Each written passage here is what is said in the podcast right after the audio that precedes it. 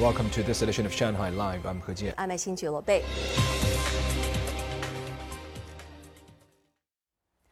Hospitals in Shanghai have expanded fever clinics after the State Council asked them to remain open 24-7 and streamline the consultation process. Hospitals have adopted a procedure to ensure patients receive timely treatment. Zhang Hong tells us more. At the East Branch of Shuguang Hospital, its fever clinic now has seven consulting rooms compared to three in the past. The second floor was designated to treat patients with a positive COVID antigen test result. We have assigned nurses to take the patient with a positive antigen result to an isolated room on the second floor. We have 10 single rooms and three negative pressure rooms and a larger room. They're equipped with life support machines. The hospital said its fever clinic patients had increased almost 20%, with most being diagnosed with a cold. Tongji Hospital also set up separate areas for COVID patients. We have established an emergency team with more than 100 doctors and nurses who will be on duty to help treat patients. We'll move 500 beds from the Gone Chuan block to the inpatient department for those with COVID. Shanghai's Six People's Hospital's Xuhui branch put signs on the ground to guide people. I have a 48 hour PCR test result and I entered the hospital through a path that separated infected patients. I think the signs are quite clear. The hospital's emergency department has a buffer zone for those who need emergency treatment without a 48 hour PCR test result. At Shanghai First Maternity and Infant Hospital, those with a positive PCR or antigen test result will be taken to a designated area for consultation or labor. A doctor said so far there had been no transmission of COVID from mother to baby during pregnancy. We have separate rooms for newborns, so they won't be with their infected mother. In this way, babies will be safer. Nearly 7,000 pregnant women visit the hospital each day. The hospital said its doctors regularly call pregnant women with an underlying disease or at a high risk for labor to check their status and reassure them that everything is fine. Hospitals in Shanghai have been boosting internet services to meet demand for medical consultations and prescriptions.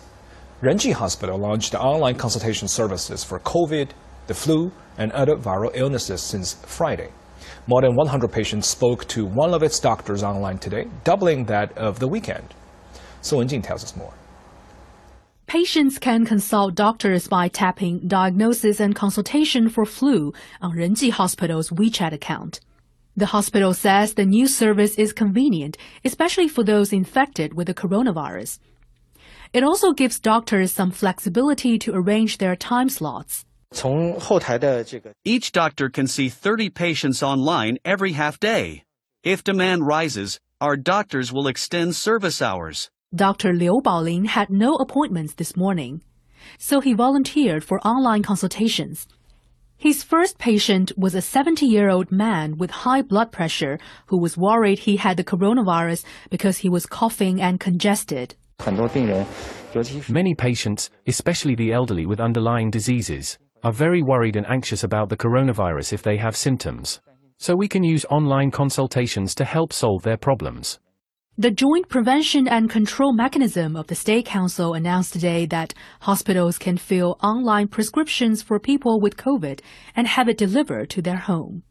Areas of the United Kingdom were given a layer of snow as winds from the north sent temperatures below freezing in the first cold snap of the winter season. The frosty weather is forecast to last throughout the week. Zhang Yue has the details. Children made the most of the snowy weather yesterday, despite wintry conditions causing widespread travel disruptions across the UK. Really excited. Very excited.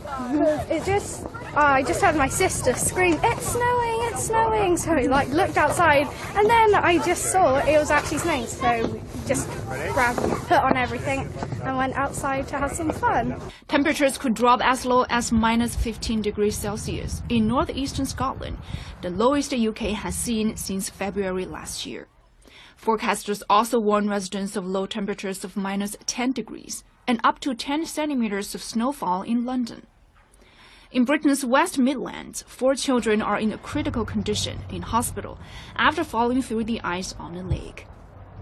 Members of the public attempted to reach the children before emergency services arrived and pulled them from the water. Heavy snow continued to cause travel disruptions across parts of the country. Heathrow Airport canceled more than 50 flights this morning due to fog. The icy conditions also led to reports of train delays and motorway accidents. People in the UK are using warm banks as they struggle to heat their homes amid a cost of living crisis. More than 3,300 warm banks have been set up across the country in different public spaces, such as libraries and shopping malls. People that are having to make hard decisions, really, about whether they can, in fact, turn their heating on at home, um, whether they have got enough food to feed themselves or their children. Reports in the UK said most warm banks in the country are nearly half full.